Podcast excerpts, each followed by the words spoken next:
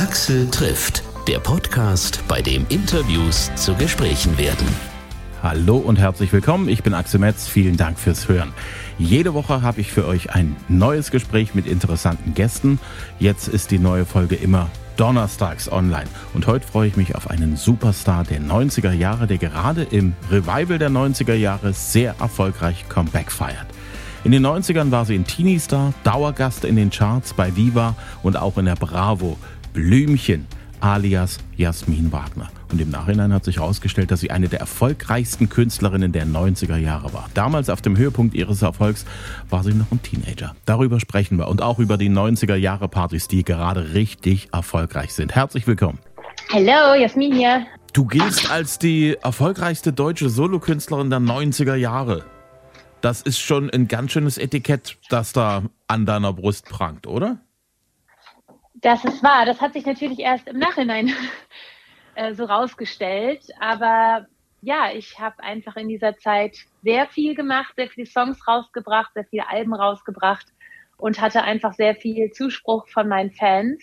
Und die Zahlen lassen sich ja immer erst im Nachhinein halt bewerten und die sprechen einfach dafür. Und das ist natürlich sehr schön, über sich sagen zu können, dass man die, die Ikone einer ganzen Generation ist. Das ist schon spannend. Damals, äh, als du durchgestartet bist in den Charts, warst du in einem Alter, wo die meisten, die auch in deinem Alter waren, die Bravo sich gekauft haben und geguckt haben, wer denn da so alles Interessantes zu sehen ist. Du warst in der Bravo. Das war schon irgendwie eine verrückte Zeit für dich, oder? Es war besonders, auf jeden Fall. Aber wenn man so jung ist, ist man auch wahnsinnig flexibel. Ich war einfach offen und habe es nicht weiter bewertet. Und ich glaube, das macht auch tatsächlich diese große Verbindung zwischen mir und meinen Fans aus, dass wir im selben Alter dieselben Dinge gemacht haben. Ich war ein Teenager, der Musik gemacht hat für Teenager und habe dieselben Erfahrungen gemacht wie alle Teenager in der Zeit. Ne? Der erste Kuss, das erste Mal verliebt, der erste Liebeskummer. All das, was man eben so erlebt, wenn man dabei ist, erwachsen zu werden. Es heißt ja immer, Kinderstars und Stars, die so im Teenalter durchstarten, haben es dann später mal schwer im Leben und kämpfen dann unter Umständen mit der nicht mehr so großen Medienpräsenz oder den nicht mehr ganz so großen Erfolgen. Wie kannst du das jetzt so im Rückblick für dich sagen? Für mich lief es ganz gut, würde ich sagen. Also ich glaube, ich habe irgendwie immer einen ganz guten Instinkt dafür gehabt, äh, selber Wege zu beenden und dann die Türen wieder neu aufzumachen. So habe ich mit 21 gemerkt, Musik machen ist zwar toll und Erfolg haben mit Musik ist auch toll, aber ich hatte eine große Sehnsucht, ähm, mit dem Rucksack rumzureisen und endlich Zeit zu haben, die Welt zu entdecken. Das war ja in den Jahren mit der Musik nicht möglich.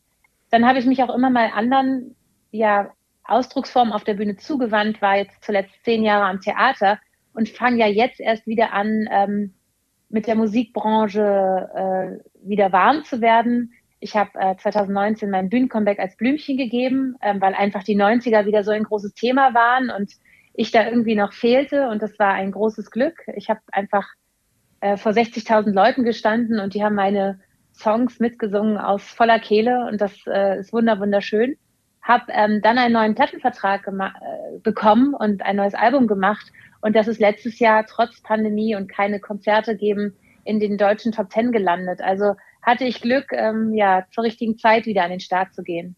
Das ist schon irgendwie eine irre Comeback-Regel, die sich irgendwie abzeichnet, wenn man mal so ganz, ganz oben gewesen ist, da geht's dir ja so ähnlich wie anderen Bands oder Künstlern, die mal so ganz oben in den Charts waren.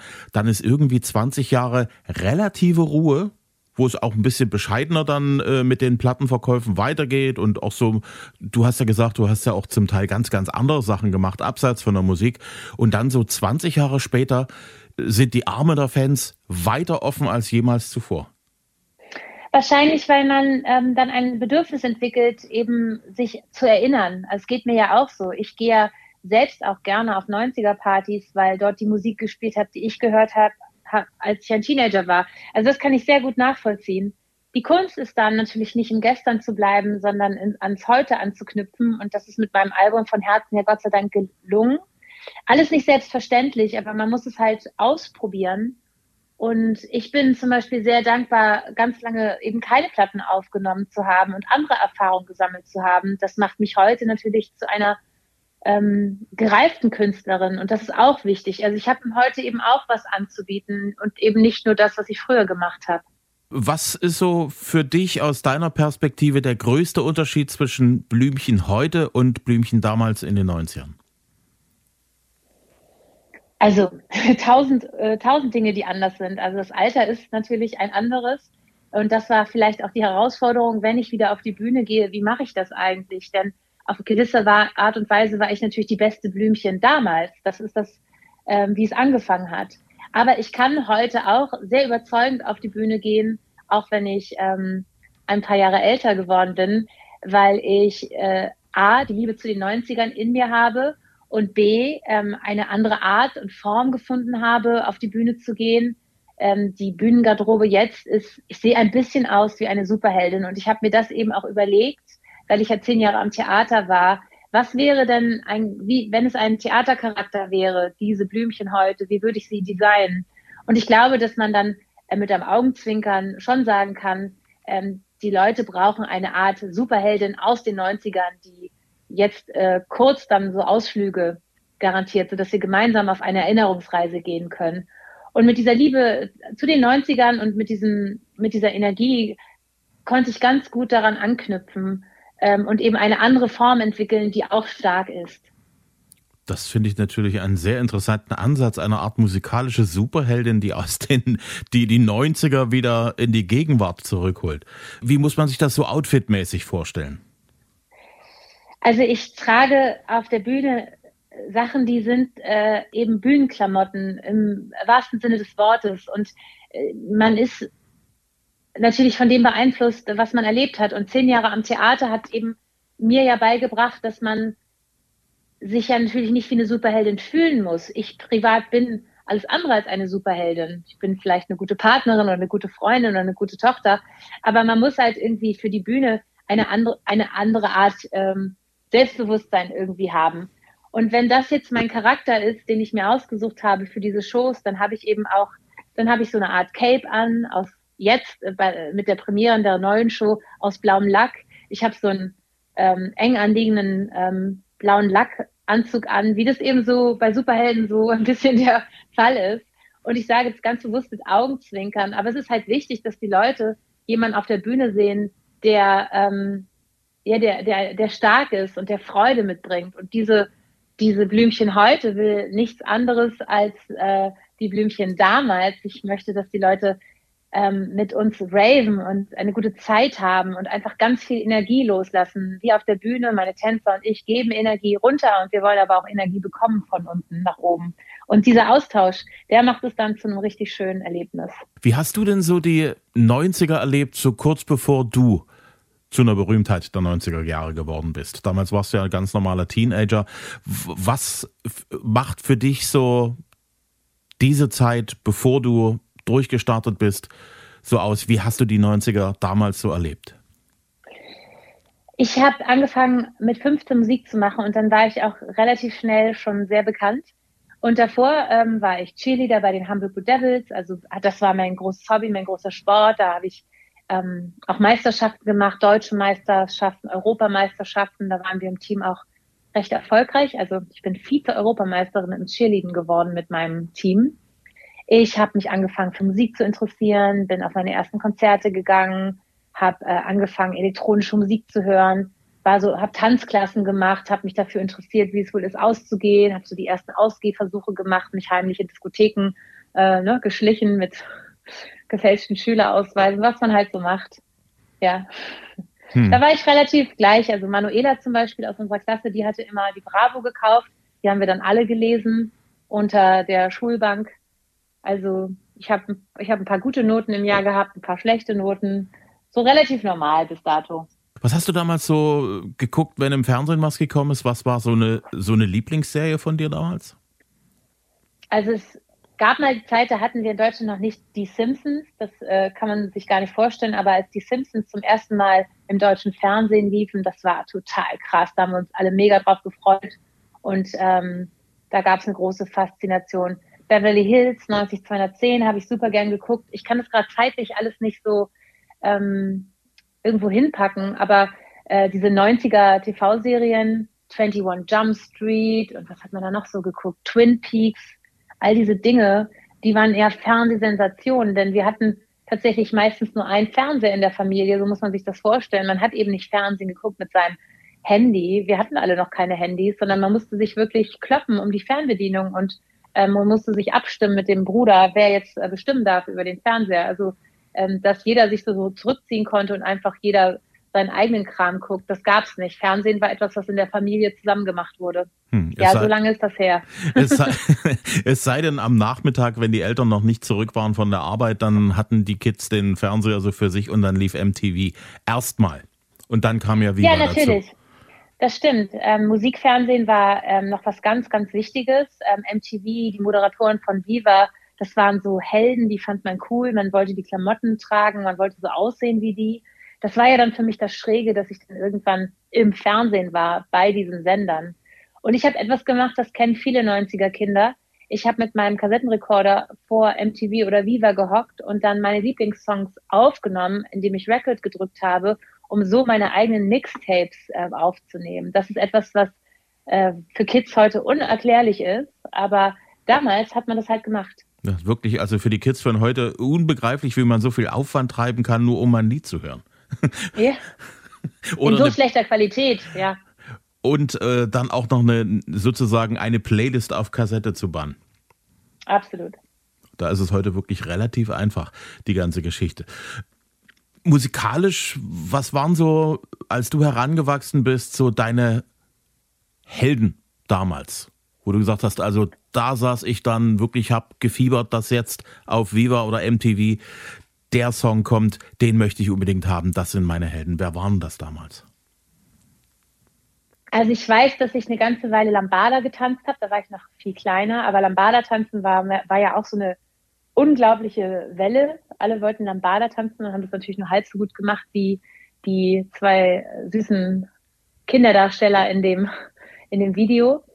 Dann war ich ein großer Roxette-Fan, Sandra-Fan, habe dann auch angefangen, natürlich so diese Popmusik zu hören und fand Backstreet Boys toll. Joan Osborne ist noch so irgendwie im Kopf. Ähm, ja, also ich hatte jetzt natürlich auch eine Phase, wo Nirvana einfach super cool war. Ne? Also das war auch irgendwie etwas, was auch sehr eng mit den 90ern verstrickt ist, dass man irgendwie dieses Grunge entdeckt hat und das war so neu, das kannte man vorher nicht und gerade für uns Kids war natürlich sowas Wildes total anziehend. Ja, das war so eine Mischung, also, also gar kein definierter äh, Musikgeschmack, sondern so ein Potpourri aus allem, was da so einströmte. Hm, und dann bist du mit Techno und Rave und solchen Sachen in die Charts gesprungen. War das was, was du damals auch so ganz privat, wo du gesagt hast, ja, das möchte ich machen und unbedingt so soll das klingen? Absolut. Äh, das habe ich damals geliebt, das liebe ich heute. Bin großer Fan von elektronischer Musik, ähm, finde es wahnsinnig toll. Es ist ja auch spannend, wie das ja erst in den 80er Jahren so aufkam und äh, dann in den 90ern ja eben diesen kommerziellen Twist bekam, aber eben wenn ich heute auch Blümchenkonzerte gebe oder das höre, die Energie, die Positivität, ähm, das, was es mit dir macht, das finde ich schon unheimlich gelungen. Ich bin wahnsinnig stolz auf uns und kann es so im Nachhinein einfach auch äh, nie schlecht finden oder so. Also ich stehe ja selbst, wenn ich meine Konzerte gebe, habe ich, glaube ich, die beste Zeit, weil ich einfach wirklich diese, diese Kraft, die diese Songs haben, dieses absolut Positive so schätze und auch brauche und das dann eben auch manchmal vermisse in der Musik, die, ich, die man so heute hört. Und nach wie vor bin ich ein großer Fan von elektronischer Musik, gehe gerne auf elektronische Musikfestivals und ja, finde es halt spannend, wie sich das so weiterentwickelt hat. Und auch cool, die ähm, jungen Musiker, die Kids um die 20, die heute Musik machen und starten, die benutzen ja ganz viele Musiksamples von uns damals. Das ist schön, wie sich das so schließt der Kreis. das stimmt. Du hast ja tatsächlich so, was deine Hits angeht, die Wurzeln zwar schon, also musikalisch, äh, also wie sagt man das, soundtechnisch in den 90ern, aber die Melodien, die äh, haben eher die Tradition in den 80ern. Ich habe vor einem Jahr mit Paso Doble gesprochen, die hatten da äh, gerade frisch ein Album am Start und da sind wir natürlich auf äh, Herz an Herz zu sprechen gekommen und die haben es damals ausdrücklich für gut befunden, was du damit gemacht hast. Und das fand ich noch viel sympathischer. Die finden es heute immer noch gut. Wie stehst du zu deinem großen Hit? Es ist eben nicht mein Hit, sondern es ist äh, der Hit von Paso Doble in den 80ern, also da schon Raketenhit. Und meine Produzenten hatten eben die Idee, mit Herz an Herz zehn Jahre später, äh, summa summarum, zehn Jahre später zu arbeiten. Da war das natürlich neu für mich, das Lied. Und äh, Herz an Herz hat halt einfach eine magische Musik, die ist nicht von dieser Welt. Ähm, also die Melodie ist einfach so unglaublich schön und die wäre schön in jedem Genre. Es wurde ja jetzt auch ähm, vor kurzem ähm, nochmal geremixed äh, oder gecovert, wie man so schön sagt, von einem DJ und äh, auch das war wieder sehr erfolgreich. Natürlich, ähm, wenn es ein DJ macht, dann steht da nicht so eine Persönlichkeit hinter, wie äh, ich es war für die 90er Generation. Die hatten ja mit mir jemanden, mit dem sie sich absolut zu 100 Prozent identifizieren konnten. Das hat äh, sicherlich nochmal den Erfolg ähm, erhöht. Ähm, aber mir ist es ganz wichtig zu unterstreichen, dass Paso Doble die Schaffer sind von Herz an Herz, aber wir konnten wirklich etwas sehr Besonderes daraus machen. Und ähm, es ist sehr schön, auf die beiden immer mal wieder zu treffen. Und die sind, ähm, ja, die sind stolz, dass das Lied immer wieder neu erfunden wird und auch zu Recht, denn die haben etwas ganz Besonderes geschaffen mit diesem Text und mit dieser Melodie. Was dir gelungen ist, Herz an Herz, die, wenn man das Original so hört, das ist, wie sagt man das? Es ist sehr romantisch, so ein bisschen verliebt.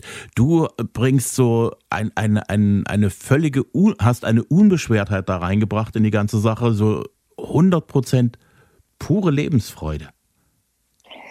Das ist schön und ich glaube auch, das ist mein Auftrag. Ich ähm, merke auch, dass mir das am meisten Freude macht beim Songwriten, es ist nicht so, dass ich nicht auch tiefe, schwierige Gedanken wälze oder ich auch eine melancholische Seite habe, aber mich interessiert tatsächlich genau das, ähm, Unbeschwertheit äh, zu transportieren. Das ist irgendwie so meine Aufgabe, wenn es um Musik geht und ähm, das liebe ich sehr und ich empfinde es nicht als Makel. Ähm, die Leute zu deprimieren, das äh, überlasse ich lieber andere. du äh, hast auch äh, mit anderen Sachen immer mal so ein bisschen in, in, die 80er, bist du in die 80er abgetaucht, nur geträumt mit Nena. Was bedeutet der Song dir, sowohl im Original als auch in deiner Version? Nur geträumt ist ein äh, echt starker Titel, der hat auch eine ganz besondere Melodie, die, glaube ich, auch äh, tatsächlich in jedem Jahrzehnt äh, punkten kann. Ähm, ich merke auf Konzerten, dass die Leute auch auf nur geträumt sehr doll reagieren. Also Boomerang ist auch noch so ein Song, der irgendwie ganz stark äh, Reaktionen auslöst. Und nur geträumt, da singt einfach jeder gleich mit. Das ist auch gleichzusetzen wie Major Tom. Ne? Da kann, da kann keiner nicht mitsingen. Das bewegt alle. Und es ist toll, dass äh, Nena auch mir ihren Segen damals gegeben hat. Die kam auch zur Goldverleihung von Nur geträumt.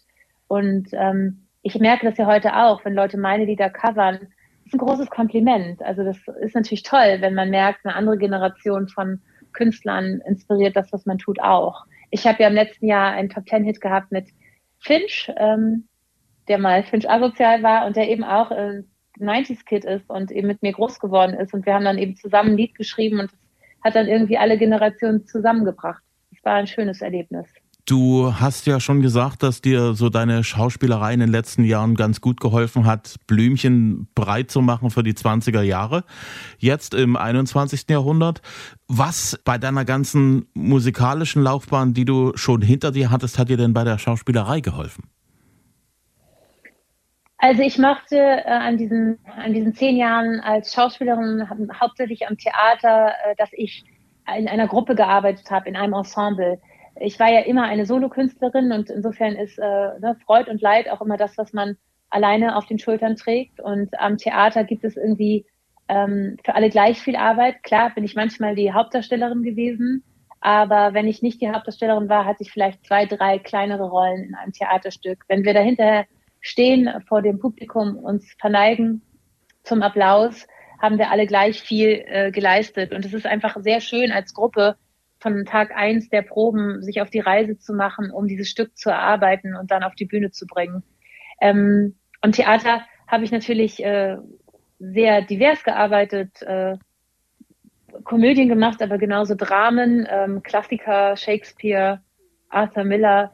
Das ist, glaube ich, wichtig gewesen für mich, äh, mich da hineinzufühlen und ganz viel Energie da reinzugeben und eben auch zehn Jahre da zu bleiben. Denn natürlich habe ich als junge Künstlerin oft den Vorwurf bekommen, dass das halt nur elektronische Musik ist und dass ich ja nur so jung bin und dass ich nur das kann und das nicht. Und das war immer so natürlich so verurteilend. Wenn man reifer ist, ist man lässiger und sagt, was scheren mich denn Meinung anderer? Ich mache das, was für mich richtig ist. Aber wenn man Teenager ist, ist man eben sehr, ähm, sehr sensibel für alles, was auf einen einströmt und bewertet natürlich all das Lob, was da kommt, irgendwie weniger wichtig als die Kritik, die geäußert wird, die ich im Nachhinein auch nicht immer verstehen kann. Heutzutage machen Leute elektronische Musik und die kriegen nicht so viele ähm, Texte dazu geballert. Aber die äh, elektronische Musik war eben relativ neu damals und ähm, da musste man sich erst dran gewöhnen, dass man auch diese Künstler als Musiker wahrnimmt.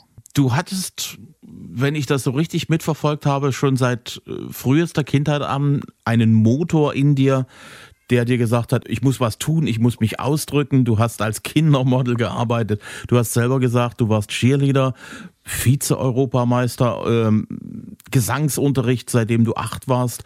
Was in dir hat da schon immer drin gesteckt, das dich dazu gebracht hat, aber so richtig Gas zu geben und egal in welche Richtung dich auszuprobieren und was auf die Beine zu stellen? Ich glaube, Neugierde ist so das Wort, das da am besten zu passt. Also ich bin neugierig darauf, mich zu erfahren, wenn ich herausgefordert werde oder wenn das Klima sich ändert oder wenn, ähm, wenn es etwas gibt, auf das man hinarbeitet. Das habe ich auch mit meinem Sport so gehabt. Ähm, am Anfang kannst du es nicht und am Ende äh, am Ende arbeitest du hart dafür und dann kannst du was auf die Bühne bringen. Und das ist ein sehr befriedigendes, schönes Gefühl. Genauso wie ich ähm, auch nicht weiß, ob ich auf den 5000er Berg komme, mir aber trotzdem vornehme, ähm, nach Kenia zu fahren, um den Mount Kenya zu besteigen, einfach um es auszuprobieren. Also ich brauche ab und zu eine Heraus Herausforderung, eine Grenzerfahrung, etwas aus der Komfortzone raus. Und mhm. mein Job ist ja ein permanentes aus der Komfortzone sein. Und daran habe ich mich einfach früh gewöhnt das ist in Ordnung für mich. Viele Leute werde, würde das wahnsinnig stressen und mich würde vielleicht stressen, wenn ich nicht ab, wenn ich nicht immer mal denke, ha, geht's gut, geht's nicht gut. Ähm, ich mag wahrscheinlich diesen Nervenkitzel. Die 90er, du hast das schon angedeutet vorhin, feiern gerade ein wahnsinniges Comeback. Du hast vor 60.000 Leuten gestanden bei einer großen 90er-Party. Du kommst mit einem ebenso großen Projekt. Was macht für dich so den Reiz aus, in so einem Festival-Line-Up dort mit auf die Bühne zu gehen? Diese Festivals machen einfach wahnsinnigen Spaß. Also nicht nur uns auf der Bühne, sondern auch wenn man im Publikum ist. Also ich war selbst auf 90er-Partys und 90er-Festivals, weil es ist einfach gemeinsames Erinnern. Also kurioserweise kommen da nicht nur Leute aus meiner Generation hin, sondern durch äh, Download-Services, Streaming-Dienste hören auch 20-Jährige irgendwie diese Musik und verlieben sich manchmal in die Power und an die Leichtigkeit und an das, ähm, an diesen Fun-Faktor daran. Ähm, aber es ist äh, eine, eine sehr besondere Spielfläche, wo ja bis zu 60.000 Leute zusammenkommen können. Ähm, da kommt einfach viel Energie zusammen und ähm, man muss halt dabei gewesen sein. Es kommt einfach so eine krasse Energie, weil die Leute haben einfach extrem gute Laune und mit Lied für Lied, das sie kennen aus ihrer Jugend, ähm, schaukelt sich das so hoch. Und mit mir ist es ähm, auch einfach so ein besonderer Austausch, weil ich habe recht viele Songs in der Zeit rausgebracht. Das heißt, die Leute ähm, können mit, mit uns auch auf der Bühne nochmal vielleicht noch tiefer reingehen. Viele Acts aus den 90ern haben so ein, zwei Songs, die Hits sind, die kennen wir alle. Aber das war dann irgendwie nicht so nachhaltig. Und ja, wenn ich da irgendwie mit, äh, mit auf die Bühne gehe, habe ich das Gefühl, wir heben alle ab und äh, tauchen kurz ein in so ein anderes Universum. Das macht es so besonders. Du hast eine Menge Songs im Köcher, um dort ordentlich auch nachlegen zu können, wenn die Leute noch so ein, zwei Zugaben noch mit hören wollen. Absolut. In Chemnitz, da bist du gemeinsam mit Caught in the Act, mit Rednecks, East 17, To Unlimited. Hast du irgendwelche Erinnerungen an Chemnitz? Ich vermute mal, du bist schon mal dort gewesen in Chemnitz. Ich werde da gewesen sein, hm. aber das ist, äh, das ist oft irgendwie das Gemeine an dem Musikleben, dass man immer nur kurz da ist. Und deswegen kann ich mich an Dresden natürlich doller erinnern, weil ich dort einfach monatelang gelebt habe in der Theaterzeit wenn wir uns mal so die einzelnen Acts angucken, die mit dir auf die Bühne gehen, ich sag da mal ein paar: Rednecks, East 17 to Unlimited, Mr. President, Hathaway, Snap. Für euch muss das doch so auch ein bisschen wie ein Klassentreffen sein, weil ihr seid ja damals auch bei Viva ein- und ausgegangen.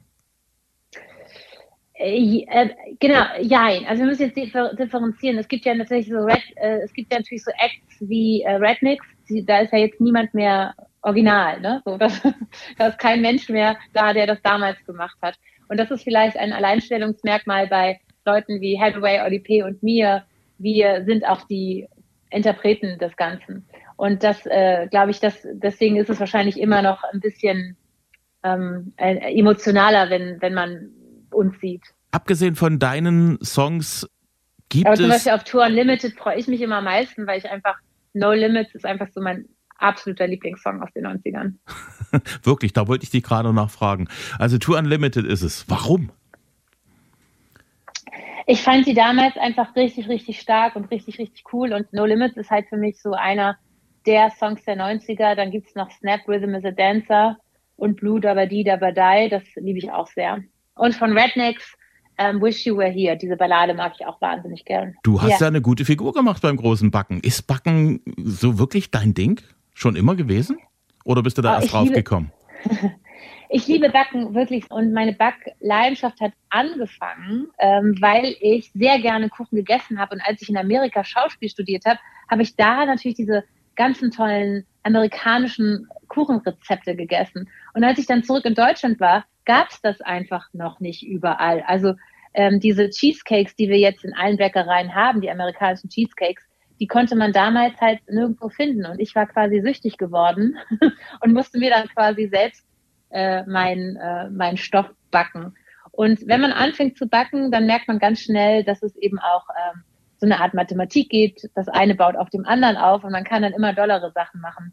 Und beim großen Backen habe ich natürlich dann irgendwie meine Fähigkeiten noch äh, mal geschliffen bekommen. Also ich hatte vorher zum Beispiel auch noch nie eine dreistöckige Torte gebacken oder Blätterteig selbst hergestellt. Aber das kann man alles machen. Und Backen ist definitiv Liebe. Und ich darf eigentlich bei Einladungen von Freunden nie ohne irgendwas selbstgebackenes kommen. Dann werde ich gleich wieder weggeschickt. Ich glaube, unsere Zeit geht langsam dem Ende entgegen. Hat mir sehr, sehr viel Spaß gemacht. Ich könnte mit dir noch eine Stunde weiterreden. Ich habe noch viele, viele Fragen, aber die können wir unter Umständen beim nächsten Mal okay. in Chemnitz klären, ja?